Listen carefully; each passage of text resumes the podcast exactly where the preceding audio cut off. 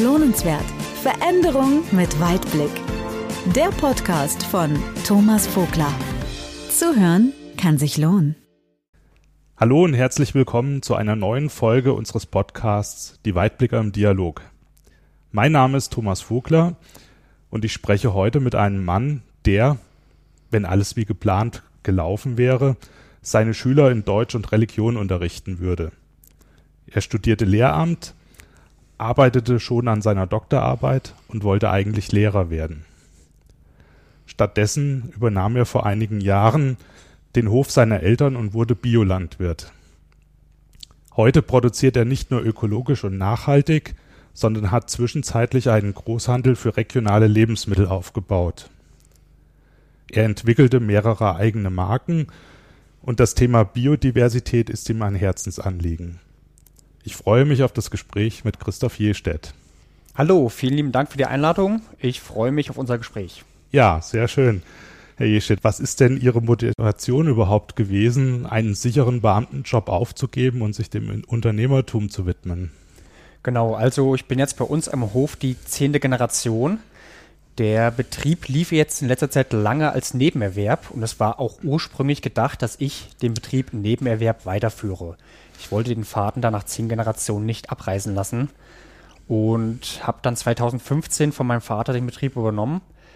Ja, und Sie haben es ja schon anmoderiert, dann äh, war das, was eigentlich als Nebenerwerb gedacht war, das hat mich einfach gepackt.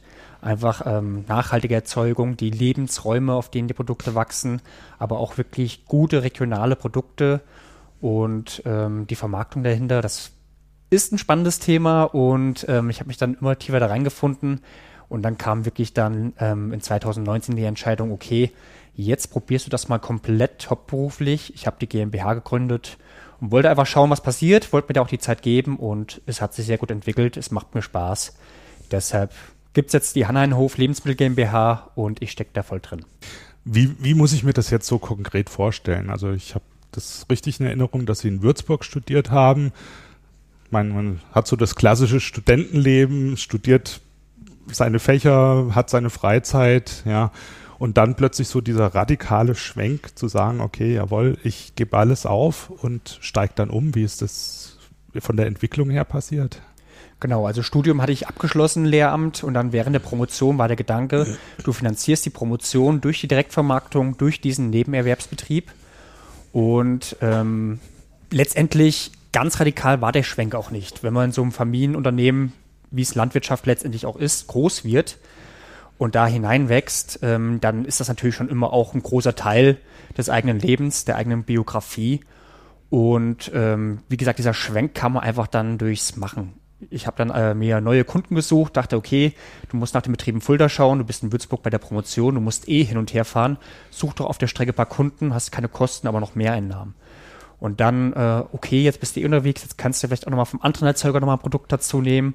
Und das hat sich dann so schrittweise aufgebaut und hat sich einfach gut entwickelt. Ich habe auch gemerkt, die Zeit dafür ist reif.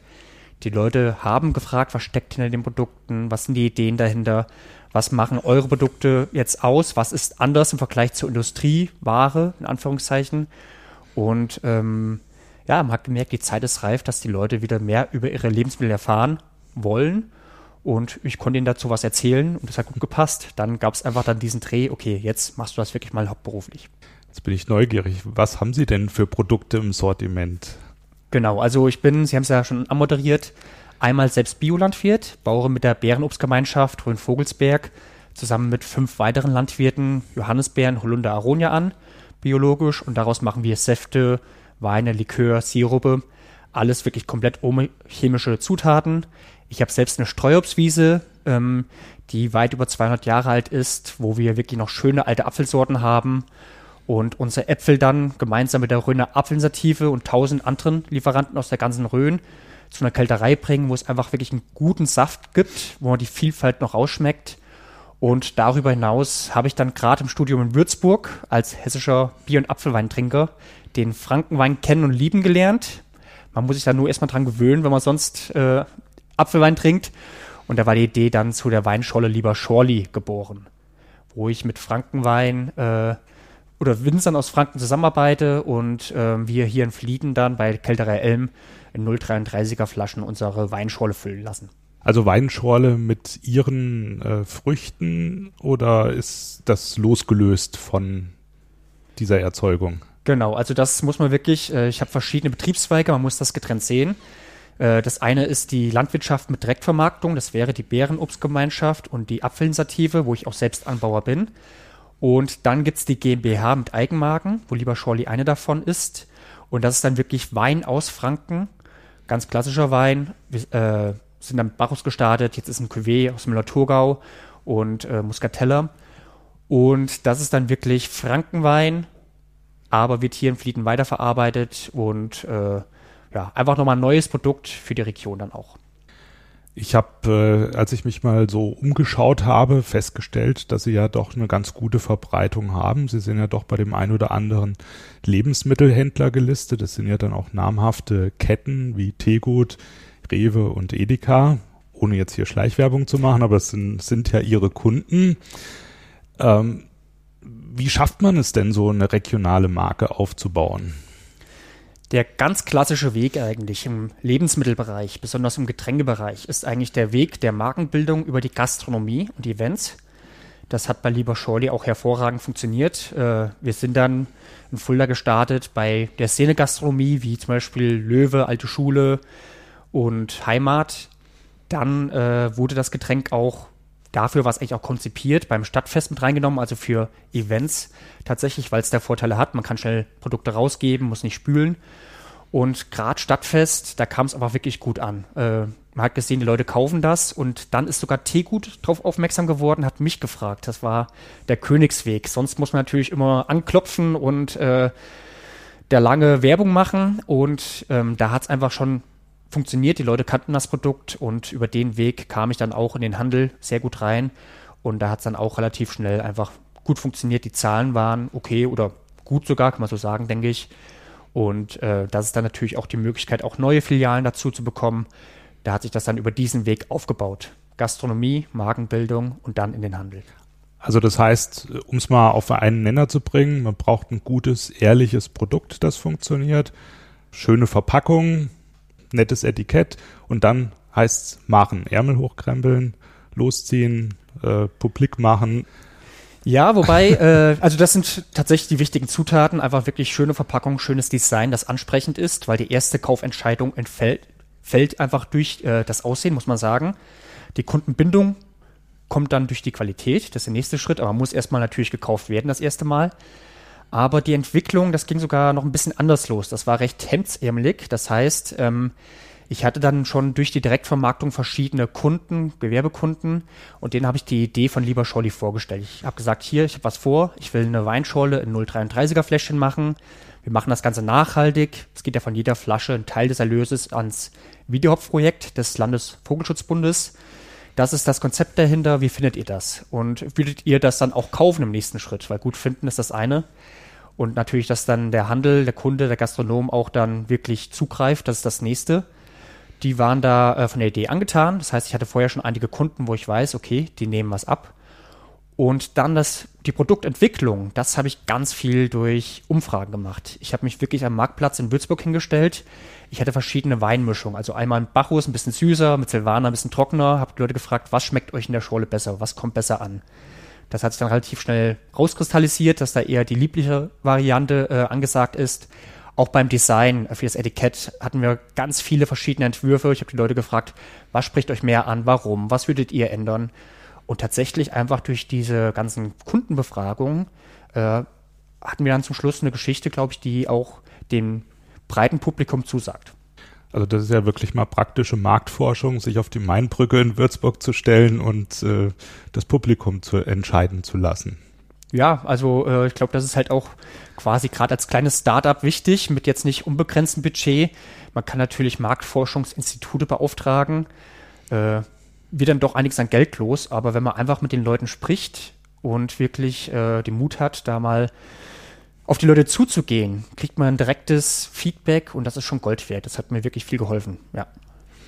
Ja, tolle, tolle Arbeit. Und man, man sieht, das Produkt passt. Äh, was mich nochmal interessieren würde, wie kommt man denn in den Handel rein? Also ich meine, normalerweise ist es ja so, Lebensmitteleinzelhandel ist ja schon auch äh, stark umkämpft. Man sieht in den Regalen immer wieder mal regionale Produkte. War das jetzt eine große Anstrengung oder haben Sie da offene Türen eingerannt oder wie muss ich mir das vorstellen? Also offene Türen definitiv nicht, das muss man sagen natürlich. Ähm, es gibt ja auch verschiedene Systeme, gerade Rewe, Edeka, das sind ja die äh, Märkte dann doch oft auch noch vom Kaufmann geführt tatsächlich. Der hat dann auch die Entscheidungsgewalt und ähm, da hilft ein Netzwerk, was ich teilweise schon im Kleinen durch die anderen Produkte hatte. Aber äh, wir sind jetzt auch in Frankfurt, Kassel, Gießen, Würzburg, Schweinfurt, Bamberg unterwegs, wo ich noch niemanden kannte. Da ist es einfach ganz klassischer Vertrieb. Wirklich Klinken putzen, dass man sich vorstellt, die Produkte vorstellt und ähm, ja, ich arbeite dann auch gerne mit Verkostung. Ich sage, okay, wir können das Produkt mal antesten. Natürlich, Corona geht es jetzt gerade nicht, aber ich stelle mich auch gerne mal hin, lasse die Leute probieren, erkläre das Produkt. Und äh, ja, das ist ganz, ganz viel Laufen, ganz viel Arbeit auch einfach. Und dann über die längere Zeit halt auch einfach wichtig, Kundenpflege, dass man auch wirklich immer nach seinen Produkten schaut, Regalpflege betreibt. Und dann hat man auch die Möglichkeit, wenn man wieder ein neues Produkt hat, vielleicht auch nochmal was Neues dazu zu listen. Das ist dann so der Ansatz. Aber einfach ganz normale, grundsolide, ehrliche Verkaufs-, Vertriebsarbeit. Und dann die Hoffnung, dass die Mund-zu-Mund-Propaganda anschließend funktioniert. Genau, also ich glaube halt wirklich, der Punkt bei Lebensmitteln langfristig funktioniert das nur, wenn man eine Qualität hat. Das ist das A und O. Also die schönste Verpackung und Werbung nutzt nichts, wenn die Qualität nicht passt. Und ähm, bei uns ist halt auch wirklich der Hintergrund, ich stamme aus einem landwirtschaftlichen, biologisch betriebenen Familienbetrieb. Unsere Produkte sollen ohne künstliche Zusatzstoffe sein, nachhaltig angebaut sein, also wirklich ehrliche Produkte. Das ist wichtig und ich glaube auch in dieser Zeit wird das immer stärker honoriert. Also das, das geht eine gute Überleitung zu meiner nächsten Frage, weil ich habe gerade in einer aktuellen Studie gelesen, dass ähm, das Thema ökologisch, regional und fair gehandelte Produkte gerade beim Verbraucher wieder einen hohen Stellenwert erreicht hat, dass sogar um die 70 Prozent der Verbraucher wirklich Wert darauf legen, äh, fair gehandelte Produkte zu beziehen. War das denn damals in 2015 für Sie schon absehbar oder war das damals schon ein Trend oder haben Sie da einfach so ein Gespür für den Markt entwickelt oder ein bisschen die Hoffnung mitgeschwungen oder wie war das bei Ihnen? Also natürlich äh, ist das Thema ja schon länger auch in den Medien und auch in der Öffentlichkeit. Äh, wir hatten jetzt nicht erst in den letzten Jahren Skandale an den großen Schlachthöfen. Es gab immer wieder Lebensmittelskandale und Schwierigkeiten. Und der Verbraucher ist auch schon vorher kritischer geworden. Ich glaube, dieser Trend hat sich jetzt beschleunigt und ähm, wird immer wichtiger werden. Wir haben jetzt auch durch Corona gemerkt, es können auch mal globale Lieferketten auch mal einbrechen. Es kann Probleme geben und Lebensmittel sind wichtig. Aber auch natürlich ähm, der andere Punkt, wir sehen Klimawandel. Wir hatten jetzt drei trockene Sommer in Folge. Ähm, der Wald stirbt, es gibt da Probleme, äh, dass wir auch eine andere Art der Bewirtschaftung brauchen. Artensterben, ich glaube, das wird immer mehr deutlich. Gab in 2015 die Ansätze und ähm, mich hat das sowieso schon gewundert eigentlich, dass das so lange alles so gut ging. Es war absehbar, dass die Form, wie wir lange äh, unsere Flächen bewirtschaftet haben, dass das auf Dauer nicht funktionieren kann. Mhm.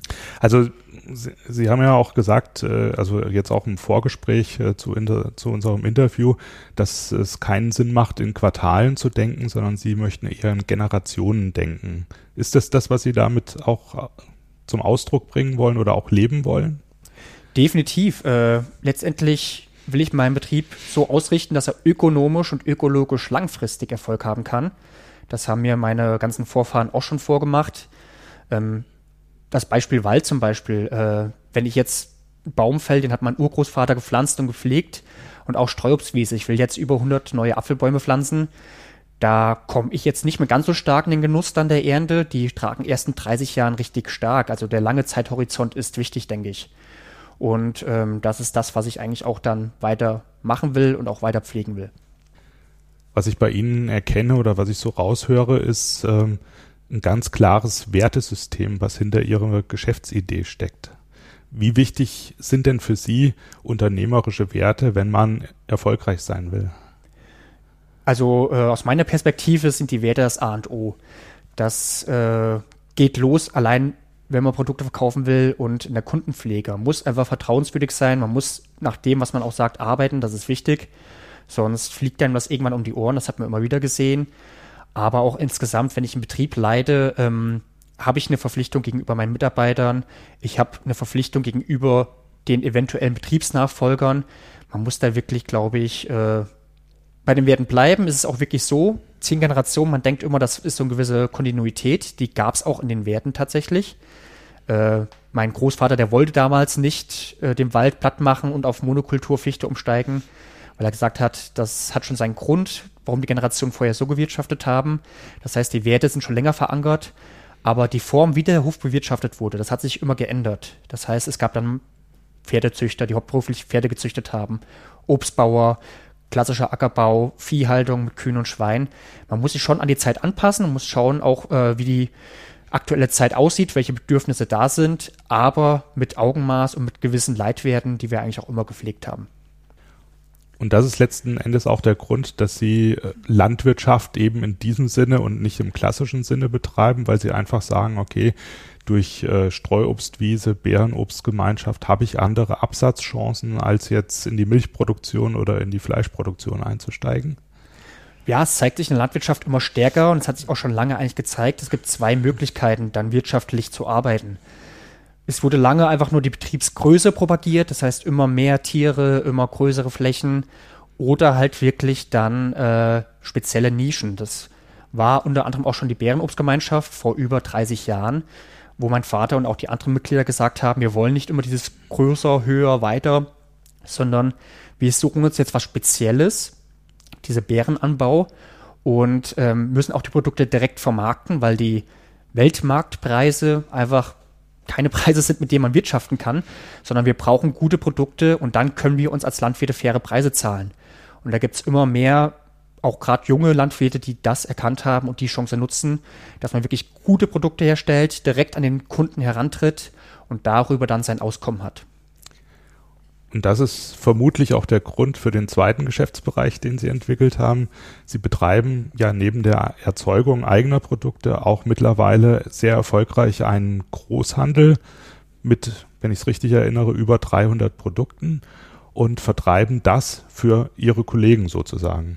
Genau, also ich finde immer sehr witz, äh, wichtig, dass man als Netzwerk zusammen agiert. Und wir haben gerade bei uns in der Region ganz, ganz tolle Erzeuger.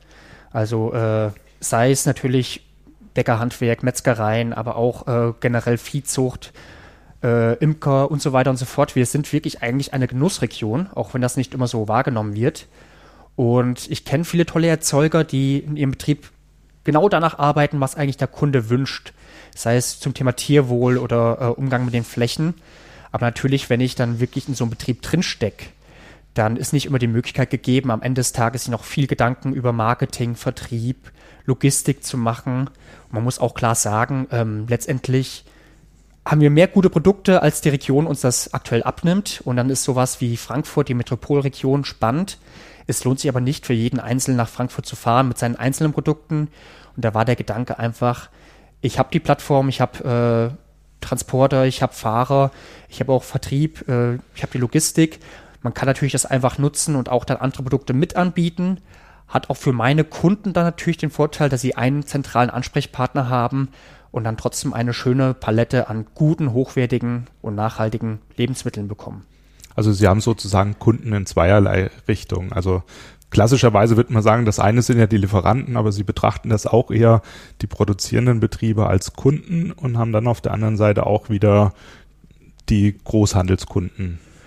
Ich würde eher die Lieferanten als Partner sehen. Also Partner. die, genau, mhm. das sind Partner. Wir äh, ticken ähnlich unserer Unternehmensphilosophie und wir haben da eigentlich ein gemeinsames Ziel und ähm, ich versuche halt einfach jetzt eine Plattform aufzubauen, damit wir diese Sachen, die wir wie wir arbeiten wollen, auch breit rüberbringen. Und ähm, die Kunden sind dann halt quasi wirklich andere Hofläden, Edeka, Rewe oder auch die Gastronomie, die dann die Produkte von uns gemeinsam ziehen können. Also das ist ja, wenn man es mal so betrachtet, eine, eine, Marktnische, die ich jetzt vorher gar nicht so gesehen habe. Ich meine, ich habe Einblick in viele Branchen, aber das ist tatsächlich eine Nische, in der sich lohnt, äh, auch wirklich Gas zu geben. Ja, also denke ich auch. Deshalb mache ich es. Wenn ich es anders sehen würde, würde ich es nicht so machen. Aber ich denke, das ist tatsächlich äh, sinnvoll, auch da in den kleineren Strukturen, die halt einfach oftmals die Direktvermarkter haben, auch einfach da wirklich zusammenzuarbeiten, auch da Netzwerke zu gründen, weil die Zeit dafür reif ist, weil der Kunde danach fragt. Und ähm, auch da gilt es, glaube ich, dass wir uns zusammentun und professionelle Angebote machen. Also gemeinsam ist man einfach stärker und schlagkräftiger. Definitiv. Wie sind Sie denn durch die bisherige Krise gekommen? Hatten Sie Auswirkungen, positiv wie negativ? Es gab positive und negative Auswirkungen, muss man ganz klar so sagen. Ich habe natürlich viele Kunden in der Gastronomie und ähm, das war dann natürlich im März im ersten Lockdown oder auch jetzt dann weggefallen. Wir haben als Bärenobstgemeinschaft einen Stand am Fulderer Weihnachtsmarkt, der für uns wichtig ist, das kann man so, denke ich, sagen. Auch das ist weggefallen. Aber ähm, für uns war es der Vorteil, dass wir relativ breit aufgestellt sind dass wir halt über den Lebensmitteleinzelhandel, über Hofläden auch vertreten sind. Und ähm, da ist die Nachfrage dann gestiegen und besonders, glaube ich, nach regionalen Lebensmitteln. Das wurde angefragt.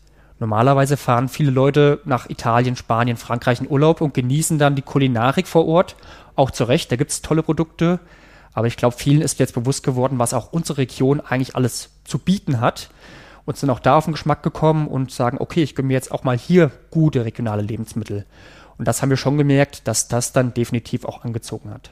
Also das heißt, äh, ja, die Verpflichtung zum Lockdown eher zu Hause zu bleiben, hat dann dafür gesorgt, dass sich die Verbraucher auch umgeschaut haben und haben gesagt, okay, wie kann ich jetzt vielleicht statt an Glühweinmarkt zu gehen, zu Hause vielleicht mit meinen Nachbarn im Freien, natürlich unter Beachtung der, der Sicherheitsabstände, einfach auch mal selber was machen. Und da sind dann ihre Produkte gefragt. Genau, also gerade äh, Heißgetränke. Wir hatten jetzt dieses Jahr ein neues Produkt von der Bärenobstgemeinschaft mit dem Namen Glütschin. Das hat sich ganz toll entwickelt. Ähm, man hat wirklich gemerkt, die Leute sind, wenn sie irgendwo sind, draußen unterwegs und äh, trinken Heißgetränke. Das heißt, äh, da ist die Nachfrage auf jeden Fall gestiegen. Und wir hatten das große Glück, dass wir breit aufgestellt sein konnten. Wie war jetzt so die Entwicklung in den letzten Jahren? Also es hört sich ja jetzt alles so ziemlich geradlinig an, Studium gemacht, parallel Vertrieb aufgebaut, geschaut, stetiges Wachstum bis hin zum Großhandel. Ist es wirklich so linear verlaufen oder gab es bei Ihnen auch äh, Entwicklungen oder Rückschläge, die Sie zu verkraften hatten? Man muss schon sagen eigentlich, dass bis jetzt wenig negative Rückschläge äh, gab. Äh, natürlich war dann die GmbH-Gründung einfach mit einer Professionalisierung und auch Mitarbeitern dann nochmal eine äh, Zäsur. Das heißt, ab dem Moment hat sich dann doch nochmal was weiterentwickelt. Es gibt immer wieder, wie in jedem Betrieb natürlich, äh, dann Probleme, die es zu bewältigen gibt. Aber ich glaube tatsächlich, dass wir mit der Thematik nachhaltige regionale Lebensmittel da äh, ein interessantes Feld bedienen, was nicht unbedingt auch weniger werden wird, hoffentlich in den nächsten Jahren. Also das heißt, Sie sehen die Entwicklung jetzt für die nächsten zwei, drei Jahre in Ihrem Bereich absolut steigend. Ich hoffe, also natürlich äh, ist das aktuell noch schwieriger als sonst, Langzeitprognosen zu machen und ich hoffe ganz, ganz stark, dass unsere Partner aus der Gastronomie auch bald wieder öffnen dürfen, dass wir da auch wieder zusammenarbeiten. Äh, das ist wichtig auch für die Genussregion. Aber ähm, ja, ich bin zuversichtlich und hoffe das Beste, dass wirklich äh, das Thema gute Lebensmittel weiterhin auch für die Verbraucher wichtiger wird und nicht weniger wichtig. Sie tun ja auch einiges dafür. Wir geben unser Bestes, ja, natürlich. Ich finde es auch schwierig, man darf nicht mit dem moralischen grünen Zeigefinger dann kommen und sagen, du musst doch aber, sondern man muss halt wirklich das als Lebensgenuss sehen. Das ist ein Stück Lebensqualität, ein gutes Stück Fleisch, gute Getränke, nicht nur Industrieware, nicht nur aus Konzentrat, sondern wirklich äh, Röner Äpfel in ihrer Vielfalt von über 1000 Sorten, die wir hier in der Region haben. Da kann man was draus machen und das ist nichts, wo man jetzt sagen muss, ach, ich muss verzichten, sondern im Gegenteil, mit sowas kann man wirklich genießen und sich was Gutes tun. Und die Mühen haben sich ja gelohnt. Sie haben ja dieses Jahr äh, sind ja Preisträger des Hessischen Gründerpreises geworden. Vielleicht können Sie dazu vielleicht noch mal was sagen. Genau, also ich habe da teilgenommen und äh, war einfach eine wahnsinnig schöne Geschichte. Man hat zum einen natürlich auch viele tolle andere Gründer kennengelernt, man konnte sich austauschen, also wirklich auch ein ganz tolles Netzwerk und es gab da auch wirklich eine schöne Bekleidung von regionalen, überregionalen Medien. Ähm, hat uns natürlich enorm weitergeholfen, das kann man wirklich so sagen. Und war rundherum wirklich eine tolle Erfahrung, auch wenn dieses Jahr das Format natürlich anders war, alles digital stattgefunden hat. Äh, seien es die Präsentation gegenüber der Jury oder auch dann natürlich die Preisverleihung, diese ganzen Geschichten. Aber äh, war wirklich eine ganz, ganz tolle Erfahrung für mich. Mhm. Sie haben gerade noch mal ein Stichwort geliefert, Digitalisierung. Also das möchte ich auch nicht ausklammern. Man hat ja immer so die Vorstellung, sagt ja, regionale Vermarktung und Digitalisierung. Sind Sie digital? Werden Sie zukünftig digital? Spielt Digitalisierung in Ihrem Unternehmen eine Rolle oder eine zukünftige Rolle? Genau, also wir versuchen, so digital wie möglich zu sein, aber da ist noch Luft nach oben und da wollen wir dran arbeiten. Das heißt natürlich äh, Lagerhaltung, Buchhaltung, diese ganzen Sachen, das läuft digital ab. Wir wollen aber auch die Bestellsysteme jetzt noch mehr digitalisieren. Und äh, klar, Logistik spielt auch bei uns eine Rolle, dass man auch dann die Routenplanung, alles, was wirklich äh, machbar ist, wollen wir digitalisieren, soweit das möglich ist. Muss natürlich auch schauen, dass dann auch der Kunde mitgeht, gerade Online-Bestellungen. Da gibt es doch viele, die dann lieber nochmal zum Telefonhörer greifen und auch das wollen wir weiterhin anbieten. Aber wir versuchen äh, da in den Bereichen einfach die technischen Möglichkeiten, die ganz viel erleichtern, auch dann zu nutzen. Hm. Also wird es zunehmend wichtiger werden, auch in Ihrem Bereich. Auf jeden Fall, ja. Wenn man sich jetzt so die Entwicklungen am Arbeitsmarkt oder die Situation von vielen Solo-Selbstständigen anschaut, dann wird es in nächster Zeit vermutlich einige Menschen geben, die sich neu orientieren müssen oder vielleicht auch wollen. Was würden Sie sagen? Ist es da eine gute Idee, in die Produktion oder in den Verkauf von regional und fair gehandelten Lebensmitteln einzusteigen? Ist das ein Geschäftsmodell? Das ist natürlich schwierig, muss man wirklich schauen. Also ich muss auch sagen, wir bauen ja zum Beispiel unsere Johannisbeeren an, aber wir verarbeiten das nicht selbst weiter. Wir haben da einen regionalen Partner vor Ort, Kälterei, weil natürlich die Technik dahinter, da kann nicht jeder einfach anfangen und sagen, ich mache jetzt das. Es gibt viele, was ich sehr, sehr schön finde, viele kleinere Pressen, äh, Kältereien und die Äpfelpressen, wo man direkt einen Saft holen kann, finde ich eine tolle Entwicklung. Und ich glaube, da gibt es auch noch weitere schöne Nischen. Ja, da muss man halt schauen, äh, ob man wirklich einen Bereich findet, wo man sagt, okay, in dem Bereich sehe ich Potenzial. Ich glaube, da gibt es schon Möglichkeiten. Aber natürlich, auch wie in jedem anderen Bereich, Beruf, äh, ist das dann doch nicht ganz so einfach. Muss man wirklich schauen, wo man da aktiv wird, ob man vielleicht auch alleine arbeitet mit Partnern. Und Möglichkeiten gibt es da schon. Also das heißt, äh, mein letzten Endes klar, Sie hatten jetzt den, den Wissensvorsprung, weil Sie selber aus einer Landwirtschaft stammen, aber ich meine, Sie sind ja mit einem gesunden Menschenverstand hemdsärmlich pragmatisch rangegangen, haben Zeit investiert, Mühen in Kauf genommen, um letzten Endes da auch wirklich was Eigenes zu schaffen.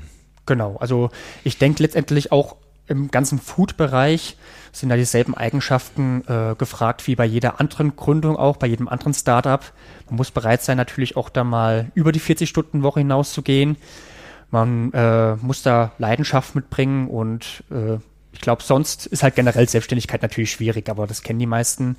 Und ähm, ja, ich glaube, da wird sich noch einiges tun. Es gibt gerade viele Neugründungen auch im Food-Bereich, viele spannende Projekte und ich finde, das ist eine sehr schöne, spannende Entwicklung. Also das heißt, wenn jemand da Interesse hätte oder einfach mal auf einen Erfahrungsschatz zurückgreifen möchte, darf er sich bei Ihnen mal melden. Genau, also herzlich gerne. Das ist ja auch wirklich dieser Plattformgedanke. Es geht letztendlich wirklich dann auch um die Sache der regionalen nachhaltigen Lebensmittel.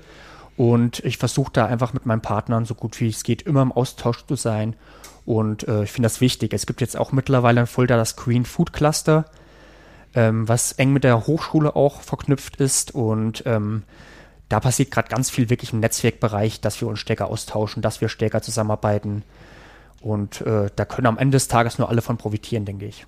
Also es wäre dann sozusagen sogar eine Steilvorlage, weil einfach eine gewisse Logistik und Struktur auch dann geschaffen ist oder auch für die, vielleicht auch für die Direktvermarkter, die äh, bisher selber mit ihren Wegen losgezogen sind. Auch da sind sie offen, noch neue Lieferanten oder Partner aufzunehmen.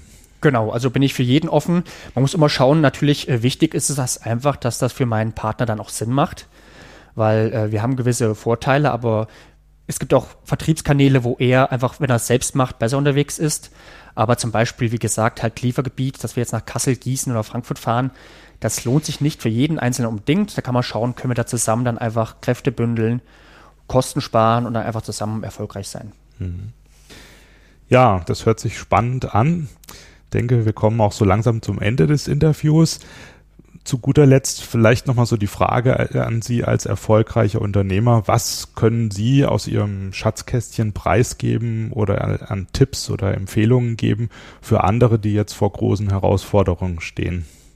Genau, also äh, letztendlich ist jede Branche unterschiedlich und ich will mich da jetzt nicht aufschwingen oder befähigt sehen, dass ich da allen Tipps geben kann. Was mir persönlich geholfen hat, äh, man kann das schon mit dem Sprachbild der Streuobstwiese wirklich vergleichen, wenn man da viele verschiedene Sorten hat. Äh, die blühen alle zu einem verschiedenen Zeitpunkt. Und wenn der Frost kommt, es erwischt da einige, aber es erwischt nicht alle. Manche haben schon geblüht, manche blühen erst später. Das heißt natürlich halt für jedes Unternehmen ist es, denke ich, wichtig, breit aufgestellt zu sein und äh, auch die Perspektive der Langfristigkeit finde ich wichtig, dass man einfach schaut, okay, wo sehe ich meinen Betrieb wirklich in 10, 20 Jahren? Was muss ich dafür tun, um da gut aufgestellt zu sein? Das sind Punkte, die für mich sehr wichtig sind. Ja, das war doch ein wunderbares Schlusswort.